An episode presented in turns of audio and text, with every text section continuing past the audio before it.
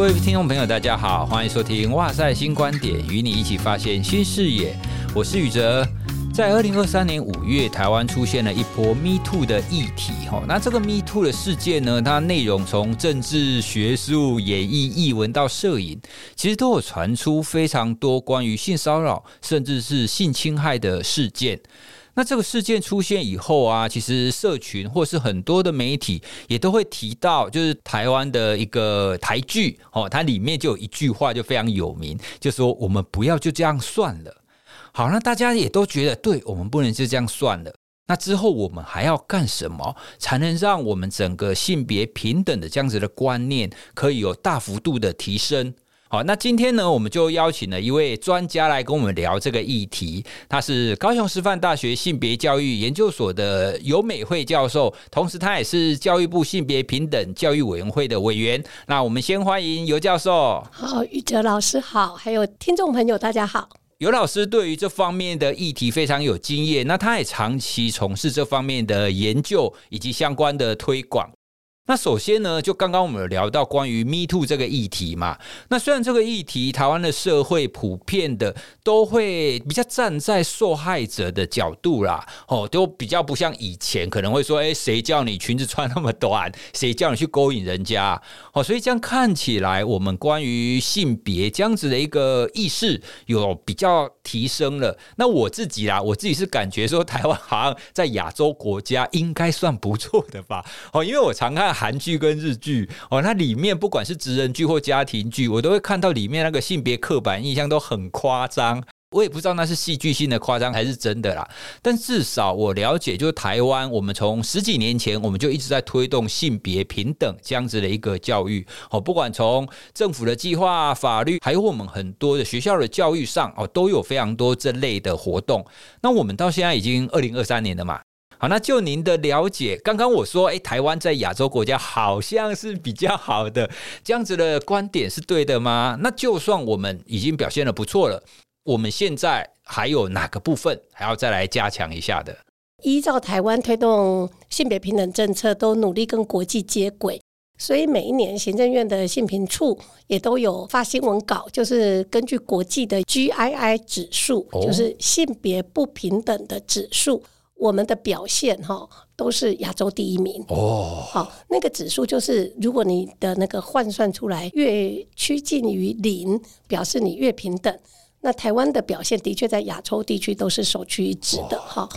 如果从教育体系来讲的话，我们从两千零四年开始有性别平等教育法，那明年就满二十年了。那性别平等教育法算是一部很进步的法律，除了刚刚讲的那种。校园性平案件要依法处理之外，其实性平法的内容也有课程教学、学习环境与资源等等，要保障性别平等，好学生的受教权益。所以在这个部分来讲的话，我觉得台湾推动性别平等教育，的确在亚洲地区，我们算是表现是很不错的。虽然是表现得不错，可是我们还有哪一个部分会需要再加强的吗？你觉得现阶段呢？有啊，刚刚讲到的那个 Me Too 运动，其实也就让我们发现说，土法不足以自行。虽然我们有一些进步的性别相关的法令，可是你看，像不久才刚改成性别平等工作法，性工法，它二零零二年就通过的时候，可是真正落实到企业啊，哈，很多的组织。还是哩哩啷啷哦，对，就是没有很到位，所以这一波的修法就已经希望能够补破洞，补那个破网这样子。嗯、但是另外一方面，我觉得要特别再加强的，很可能是跟多元性别的议题、哦、多元性别权益的尊重。我觉得那个还要再很努力的跟大众对话，因为大家对于同性恋啊、跨性别啊。等等的，或者是说，呃，非传统二元的性别气质的，哈，我觉得社会大众还需要有更多的了解。对，没有错。其实刚刚尤老师有提到，我们现在已经尽量的把法规上、把法律上这些事情尽量让它完善。不过呢，其实法规的完善也还不足啦。我们最根本的还是要从教育开始。那因为唯有我们大家都可以理解这样子的一个正确的概念，你才不会去碰触到那些地雷啊。好，那我们就来从各个不同的场域，我们来聊一下关于性别相关的议题。首先呢，我们当然要聊一下在学校里面。好，刚刚尤老师有提到，其实学校在性别教育里面做了很多。不过呢，我们有没有可能会有一些隐而未显的一些性别议题在里面？好像是我女儿小小学嘛，那她学校里面的制服，她就是规定女生的上衣就粉红色，然后穿裙子；那男生的上衣呢，就是蓝色，穿裤子。可是我女儿现在就很不爱粉红色，而且很不爱穿裙子。她说穿裤比较方便哦。不过学校没有强制啊，她其实是规定这样子买，但是呢，你还是可以穿裤子。可是我就觉得学校让男生女生各有他固定的制服，是不是也是一种性别刻板印象？但是呢，这种性别刻板印象好像又没有严重到我要去抗议。对啦，它是刻板印象，可是可是也还好。哦，所以呢，我们在学校里面是不是有什么这种隐而未显的性别议题在里面？而且呢，它有可能重要到，哎，我们应该要去跟老师了解一下，要跟学校反映一下的呢？像现在我们在讲性别平等教育啊，都很强调要破除二元对立，也就是说，过去都讲男女两性，可是现在大家对于性别的概念，一方面是说，像刚刚说的多元性别的关怀。啊，另外还有一个部分就是交织性，也就是说，不同的世代、不同的阶级或者是城乡，当他跟性别身份交织了之后，其实那个性别经验是很多样。可是刚刚在讲那个刻板印象啊，就是他就会觉得男生一个样，女生一个样。嗯、可事实上，男生不是一个样，女生也不是一个样。所以刻板印象有些时候，如果你说衣着好或者颜色啊等等。那看起来好像没有很严重，可是刻板印象或刻板化，有些时候也会影响到职涯，就是生涯的发展。就是说我做某些工作，人家就预期说啊，女生做这个工作一定做不好，对，好，或男生去做某些工作，大家会说啊，你男生怎么做这种工作？所以到后来他的职业生涯的发展，其实就会有比较多的阻力，因为那个刻板化、那个刻板印象造成的阻力。我、那个就很严重了吧，所以就是变成是说，现在其实国家的政策啊，国家的性别平等政策，台湾现在在推性别主流化，我们的那个性别平等政策，其中有一项破除刻板印象，好消除歧视跟偏见，这个也是国家政策很努力在做的。那种偏见歧视，就像您刚刚说的，隐而未显，藏在日常生活的每个角落，可是大家习焉不察，视以为理所当然。那个部分就变成说，还要做很多的对话。那如果像刚刚我提到我女儿那一种案例啊，我是可以跟学校建议说，我女儿要穿蓝色的，或者是我女儿不要买粉红色的，这样子是可以的吗？目前都会希望学校的制服尽量就不要是蓝色、粉红色，你知道吗？那个颜色有那么多的选择，为什么就是蓝色、粉红色？颜色可能还其次。过去很多制服的争议。比较牵涉到的是，有很多的女学生，她穿裙子会要她的命。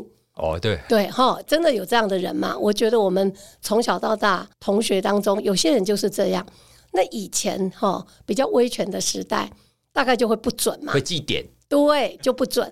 可是现在我们都会跟学校管理说，你其实他只要穿制服，你管他穿短裤、长裤跟裙子还是什么制制服啊？对，制服日他就穿制服嘛。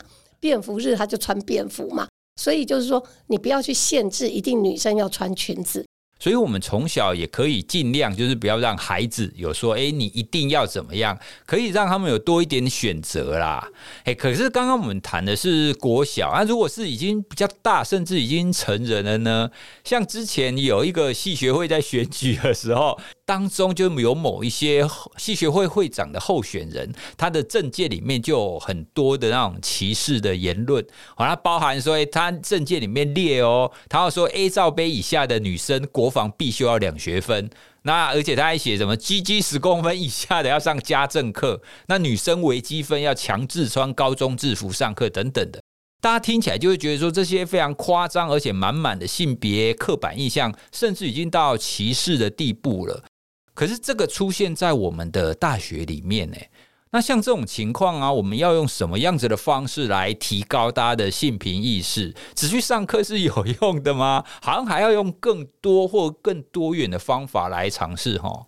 可是这个案例它反映出来的就是，其实现在的年轻的学生，像大学生，他们其实你换算一下，台湾二零零四年就有性别平等教育法，明年性平法就二十年了，所以。他们这些孩子，其实他们入学的时候就已经有性别平等教育法，所以他们不是没有这个知识。他们当然知道性别平等很重要。现在国家重视人权，对不对？要不歧视，没有偏见，这个他们在认知上面，我觉得是没有问题的。对。可是比较重要就是说，你看他们会用这种方式来发表政见，大胆的推测，他们是为了博眼球。对，也就是说要引起人家关注，然后是抱着一种笑闹，他们觉得轻松看待。可是他们不晓得有些东西地雷不能踩。对，好，地雷绝对不能踩。你只要一踩到那个地雷，那就是严重的事情。所以我觉得是认知没有问题，他们其实知道那个是违反人权，然后是性别不平等，好，是歧视。考试都会答对。对，可是态度就是说那个尊重差异。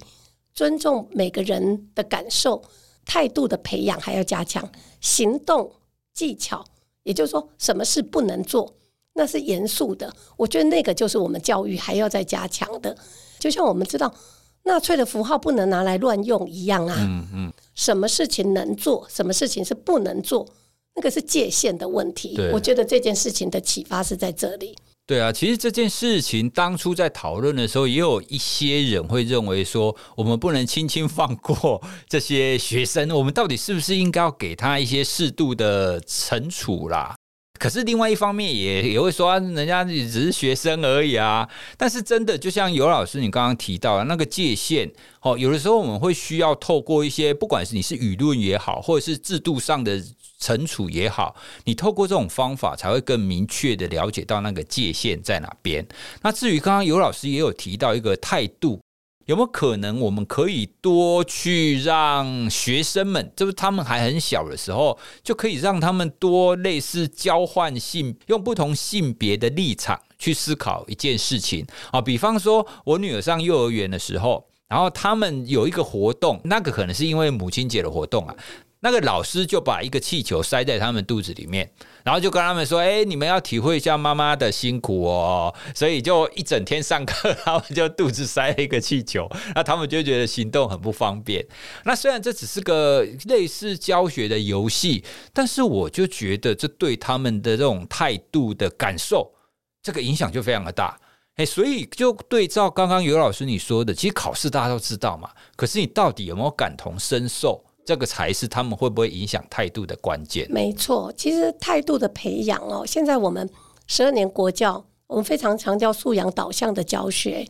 其实态度、情谊，这是真的是最难教，可是它非常重要。嗯，怎么透过教学活动让他们感同身受，或者是尊重差异，绝对不是嘴巴讲一讲而已，对，对不对？一个跟你很不一样的人。那他如果遭受到偏见或歧视，那他那个不舒服的感觉，被边缘化、被看不起，好等等的，或被排挤的那个感受。学生能不能体会到？就也就是说，我们在上课的时候，就是不用就只是一直在教条式的说要怎么样怎么样，而是要用各种方法，类似比如说是演戏啦、讨论啊，或是影片啊等等的，用各种方式，大家才有办法去带入，就是另一个角色，然后才会培养出自己的同理心来。哦，所以我觉得这个确实是我们现在在性别平等这个部分很重要的一个类似教育吗？或者是一个。宣传或一个讨论的一个方式。那我们接下来我们来讨论一下家庭的角色，因为我自己现在身为爸爸，我也非常在意。诶，我到底在家庭，我是不是有扮演好一个好的引导的角色？哦，因为性别平等很多事情，我们都是从小从家里面去学习到。哦，好，男性怎么样，女性怎么样嘛，对不对？哦，可是就像我们刚刚讲的啊，那种隐性的言语跟那些行为，其实在家里面也都会出现啊。很多家长可能也不会感觉到说，诶，我现在好像讲的这句话有侵犯到性别平等。那甚至有一些可能大男人就说，诶，女人就应该要怎么样？哦，要什么事情就应该要妈妈做。哦，这个在他家可能是习以为常，可是久了以后呢，孩子可能会就会感觉到说，哎，什么事情就是妈妈做，什么事情就是爸爸做，那好像性别就是应该要这样子分。好，那除了这些以外，尤老师，你在很多的场合里面，你有看过或听过哪一些常见的这种家庭里面的言语或行为是比较这种隐性，就大家可能会犯，但是但是他根本不晓得他犯的，你提出来跟大家分享一下，那我也可以注意一下。好啊，这个这个问题其实很有趣哦。比较简单，就是我们过去一定有听到很多的爸爸妈妈在教养小孩的时候，从很小的时候就开始了，就说。男孩子不能哭，要勇敢。哦、对，对哦，这个很常见吧？嗯、可是我们后来就在想，男儿有泪不轻弹，这个其实是情绪表达的能力在小时候没有被开发，所以到后来男生长大之后，在亲密关系当中，或者是挫折的表表达，这个能力就没有被开展出来。所以我就会觉得，像作为爸爸妈妈的，其实不管男生女生，你都应该要鼓励他。怎么样好好的把自己的情感适当的表达出来？有些时候我们在街上会看到有些孩子，哇，大哭大闹。我其实也都有时候都很同情那些爸爸妈妈，他们也很窘迫啊，吵到别人，可是孩子就情绪暴走了，这样子，这就是一个机会教育，就是说你现场安抚他之后，等他平心静气的时候，你其实可以跟孩子试着沟通，他怎么恰当表达他的愤怒或他的挫折。大哭大闹也吵到别人了，那绝对不是一个好的方法。从小开始在教，我觉得那个，所以你说男孩子不能哭，你只是把他情感压抑下来。那再举一个例子，有时候说啊，女孩子不能这样做，有些爸爸妈妈就教女孩子就要像个 lady like，就是小淑女，哦、对，对不对？公主。对。可是女孩子其实她在那个成长的过程里头。他那个伸展他的身体呀、啊，自由度啊，为什么他就会觉得为什么哥哥可以，弟弟可以，我不行？所以我都觉得像这种我们自己已经设定了二元的性别框架，然后去教小孩子，去对孩子不见得是好的。好，这是第一个例子。刚好近日聊天也听到一个朋友这样在讲，那个朋友他的女孩子女儿好是高中生，然后很会念书，第一志愿的，他就会说呃，姐姐跟妹妹都第一志愿的女中。可是姐姐相对来说，比起妹妹来说，她真的觉得姐姐要很用功才能够成绩好。可是妹妹好像读得很轻松，也会自我要求。朋友听到她这样讲的时候，就说：“啊，你会期望你的女儿长大能做什么工作？哈，会念什么科系？这样。”结果她的回答就是说：“哎，我觉得哦，女孩子长大只要能够找个工作养活自己就好了。”她这样回答。那我心里就在想。我就在想说，哎、欸，这比以前好，因为以前都会觉得嫁个好人家就好了，对不对？以前是这样讲，所以他这个已经有进步了，可是还是不够，对不对？好像我们还是觉得女孩子不用在事业生涯上面、专业上面有任何的好的发展哦，杰出的表现。那我就会心里就会觉得，嗯，好像还要再努力。哎、欸，对，尤老师刚刚提到男女性的这两个，我也觉得好像很多人都是这样。哎，第一个其实谈您谈的就是那种男性的那种有毒的男子气概，男儿不有泪不轻弹嘛。然后这这个确实在我们的情绪的调试上是非常不恰当的一个观念。另外，关于您刚刚提到关于女性的职业，哎，确实，我觉得很多家长的观念也都会这样，哎，他们可能会期待儿子要发光发热，要展现自己的天赋，但是这样子的一个很高的期许，比较不会出现在女性身上。它相较是，哎，你只要好好的生活。哎，对，所以这个也真真的是我们就是那种隐而未显的那种观念在里面，而这个观念呢，其实慢慢慢慢它衍生出去，它可能就会影响到刚刚我们所提到的，就不同性别他对于自己职涯的追求跟选择。可是如果从这个方面来说啊，我们到底要对待孩子在从小就要对那种性别刻板印象，我们都要一一的加以纠正吗？好，例如说我的女儿。一个小学，一个现在幼儿园嘛，那他们多半会透过戏剧或者是同才，会养成自己的那种性别刻板印象。好，比方说他们会觉得说，哎，你长头发就是女生，短头发就是男生，那男生就是要跟女生结婚啊之类的。你可以想象，小孩子讲这种话，他其实也没有特别的意思，哦，他也不是要贬低谁。可能就是他们从小到大所接收到的资讯就是这样。可是有的时候啊，我们看到这种情况的时候，我们都会想到底我要主动的去补充吗？啊，像是刚刚那些例子啊，我就会跟他说：“诶，没有啊，男生也可以留长头发，女生也可以就剪短头发。那男生跟男生，女生跟女生也可以结婚啊。”我们会这样去补充。可是我们又会想说，他们这么小。我有需要这么小就要开始去纠正他们这些性别刻板印象吗？啊，尤老师，你的想法呢？我自己是个妈妈，我的孩子现在已经二十几岁了。呃，从小到大，我自己做一个女性主义妈妈，我也很努力要把我儿子教成一个不一样的男孩子。如果我们看到孩子，因为的确是他生长的生活世界、成长的生活世界，同学都是这样。老师也是这样，日常生活他接触的人事物大概都是两性嘛，哈，所以他当然就默会自知，就学到了这个知识，然后也建构了他的性别观念。可是我有时候常在讲说，我们做性别教育，如果家长积极一点，的确是可以费心的补充。我们也可以告诉他讲不同的故事，或者有什么新闻出来的时候，告诉他说，其实有一些不同的典范。我举个例子好了，现在刚好那个电影《芭比》很红哦，对，很很久很久以前，我有个朋友，他在大学教书，然后他有个女儿，然后他说，当女儿开口跟他要爸爸，我要一个芭比娃娃，他说内心挣扎到不行。这个爸爸他是有性别意识的，对，然后他会觉得叫他买个芭比给他的女儿，他实在百般不愿意。好，因为你知道。芭比就不断换衣服、呃装扮，然后约会。他觉得他期望他自己的女儿不是走这样的女性路数这样子。可是当女儿开口要了这个礼物，啊，他又不是买不起，那怎么办呢？后来他想了半天，他就做了什么事呢？他就去买了一个芭比娃娃，但是他女儿在学钢琴，他就买了一个女性钢琴家的 CD，他同时送给女儿。也就是说，你要玩芭比，你可以玩芭比，但是你多送你这个 CD，你就知道一个女性的音乐家弹钢琴可以弹到这么好，她的杰出成就，好，就是说补充，她同时补充，她不是剥夺女儿玩芭比的乐趣，但是她就 offer 给她更多的东西。那所以我就在讲说，像我们常常跟小朋友讲故事，可是你就告诉他说，诶，社会上的家庭其实很多元。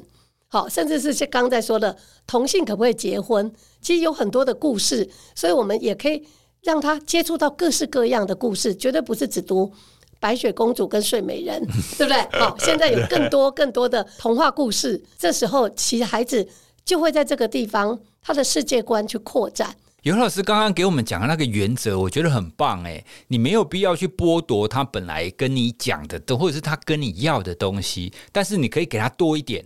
好，那比方说，我也不用跟我女儿说，哎，没有啊，你你想的那个男生一定要怎么样，女生一定要，那是错的，你应该要怎么样？哦，你可以跟他说明说，哎，大部分男生是短发，女生是长发，没错。可是呢，你长发跟短发跟男女性是无关的。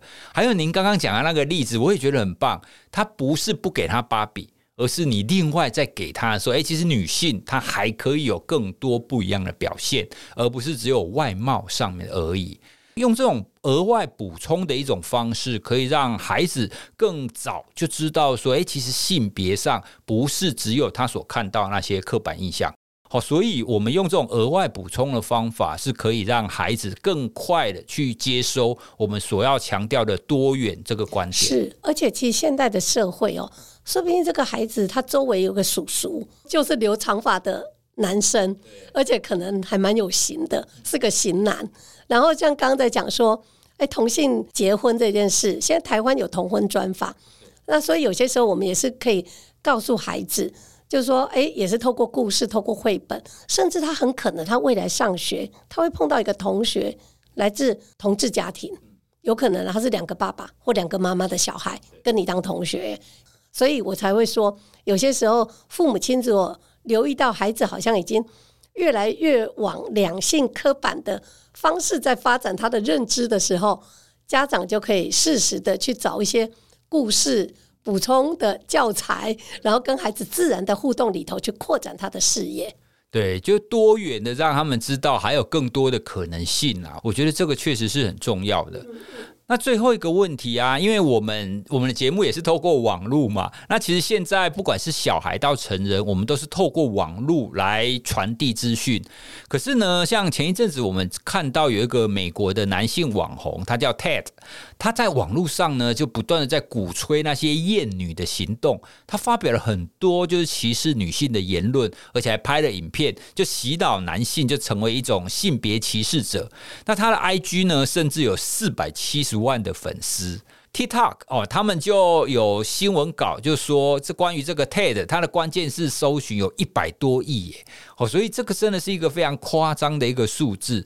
所以在去年呢，IG、Facebook 跟 Twitter 其实都封杀这个 TED 他自己的言论。可是呢，我们从这个例子，你就可以知道，我们在网络上其实也会出现这一种反其道而行啊，就是他鼓吹一些错误观点的这一些 KOL。那我也因为我们社会变动的这么快。哦，所以你是不是你可以大家一致的这样觉醒，或是大家都可以立刻的提升性别意识？好像做不到嘛。可是你又没有办法挡住，就是网络上会有这些极端的言论，而且网络的特性就是越极端的言论，它越容易被跳出来。好，所以在这种情况底下，我们在网络或社群，他们对孩子在学习这些性别意识，你觉得会不会有影响啊？或者是我们更进一步来说，如果会有影响，那我们应该要怎么做，可以来削弱这样子的影响呢？哎，的确是现在的教育工作者啊，他们其实也都很感慨，就是教育的工作越来越不好做。以前也讲媒体素养，可以前的媒体是大众传播媒体。大家共同看一个偶像剧，大家共同看一个广告。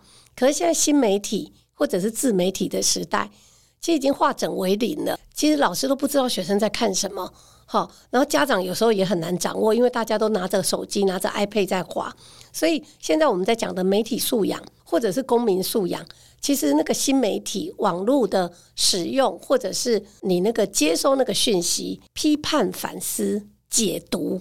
好，把毒素给分解的那个解毒，或者是读出它的讯息，就更重要。那刚刚有讲到新媒体啊，它有个特色，就是它真的就是越耸动、博眼球、越激烈的言论，甚至有些时候用好笑来包装，因为它就可以赚点阅率。所以这样子的情况之下，其实孩子反而是更更没有办法抗拒的。他没有戒心，是他就吸收了。所以，我们在这个部分的教育，不管是学校教育或家庭教育，其实反而是要培养学生批判思考、自主反省的能力。也就是说，他可能要看出那个背后的逻辑，他不只是吸收讯息，吸收讯息你只是接收，你还要能够知道，想说啊，他这样讲是为了要赚点阅率，或者他后置的时候加了很多那种呃耸动的文字在那个影片当中。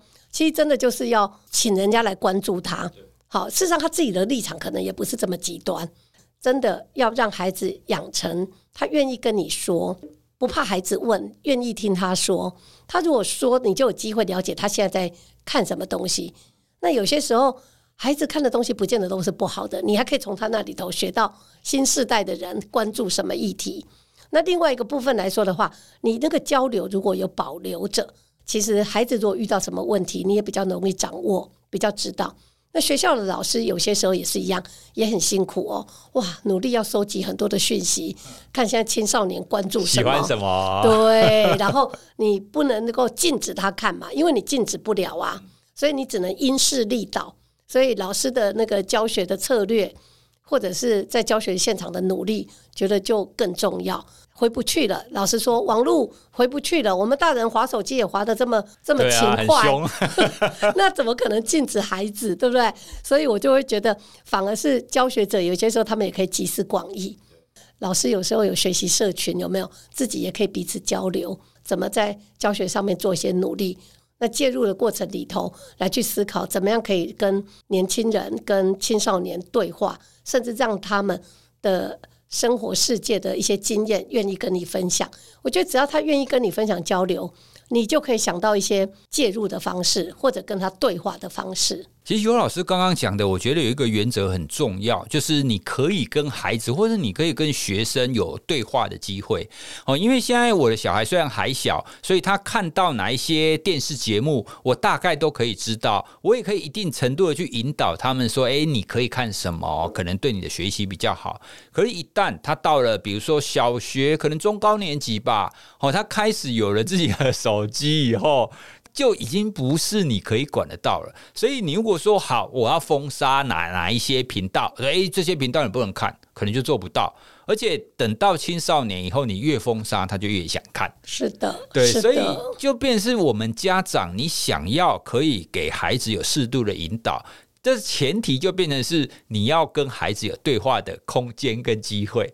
哦，所以这真的就跟我们以前节目一直在讲的，你怎么在从小你就开始跟孩子有有品质的陪伴，然后持续的跟他有这种对话。哦，你这样子建立起来，你之后你要让他有一些正确的观念，你甚至你知道，诶，他好像接触了哪一些可能有毒的讯息，哦，这个你才有介入的空间嘛，对不对？是啊，所以我有时候都鼓鼓励父母亲，你自己在看什么？其实你也可以让孩子知道你在看什么，有的是纯娱乐，你就告诉他这纯娱乐哦，这里面其实有些似是而非哦。你也可以跟孩子聊，那孩子在看什么动画，你觉得诶，这个不错吧？你觉得你会推荐爸爸或妈妈看吗？诶，我像我儿子有时候会看到一些日本动画，他觉得诶，这个你可以看，我真的都会去看。那有的我觉得好看，有的我觉得哦，我觉得没那么好看，可是你还是可以跟他交流。那个交流的管道如果留着的时候，你就不会。担心孩子走入歧路，或者离你越来越远，他也可以真的像朋友一样来分享聊天。诶，你最近追什么剧？好，就可以交流一下啊。听很多朋友，因为他的他的小孩都比较大，可能就已经到青少年了。他们也都会陪着他去看漫画，然后看动画。好像之前《鬼灭之刃》很红的时候啊，他们就会讨论啊。因为《鬼灭之刃》其实里面有很多血腥的东西，所以有一些老师跟家长就会觉得说：“哎呀，未成年怎么样，你就不能看。”可是这种东西说真的进不了啦。你知道我女儿她幼儿园的时候，她就知道《鬼灭之刃》了。他学校也没有播哦，可是就是透过就是口耳相传，他们就会知道。他的朋友都在讲啊，他不可能不跟上这个潮流。可是《鬼灭之刃》我也看了，它里面其实有一个重要的讯息是亲情，有没有？哈，亲情，对对，所以我们就可以跟孩子来讨论，让他也看到那个面相啊。暴力的部分你也可以跟，哦，这个很血腥，这个太暴力了，有没有？哈。所以，我们不管是家长还是老师，我们都可以改换一种眼光去看待孩子跟学生他们在学习的东西，然后跟着他们，就偶尔有一些交流啦。当然，也不是说全部都看，全部都看，你可能也看不完。哎，就有一些关键的地方哦。那最重要的原则就是刚刚尤老师提到的，我们要保留可以跟孩子互动、交谈这样子的一个管道跟空间。哎，这样子我们才有机会可以跟着孩子一起成长。你什么都不了解，都只要求孩子好好的读书就好，剩下都不管。我觉得这样子真的是不行的。哦，以后出错了，你就会觉得说啊，我的孩子很乖啊，他怎么会这样？不管是我们今天主要谈的这种性别，或者是我们其他希望孩子可以有多元成长，那核心仍然是我们要保有这种互动的空间。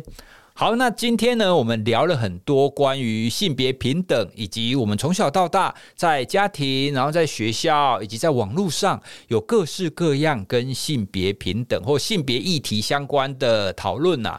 那也希望呢，今天透过尤老师给我们的这些提点，那大家可以稍微意识到说，哦，原来在生活当中有这一些隐而未现的这一些议题，而这些议题呢，虽然看起来很小。好像是我们刚刚聊的，诶，你到底是穿粉红色的制服还是蓝色的制服？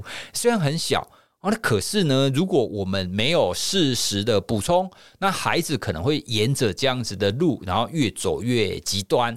哦，所以呢，就最好的方法就是，当我们发现以后，我们可以给孩子更多的补充，哦，让他可以更多元的了解，哦，他性别他到底应该是什么样子的一个样态。希望大家对于关于性别平等相关的议题也有多一点的了解跟认识。如果大家听完节目有任何的想法，也欢迎留言给我们，也别忘了到 Apple Podcast 给我们五星的评价，或者是到脸书或 IG 找我们玩哦。那也推荐你可以分享这一集给你身边的朋友。好，那今天的哇塞新观点就跟大家聊到这里喽，谢谢大家，拜拜。拜。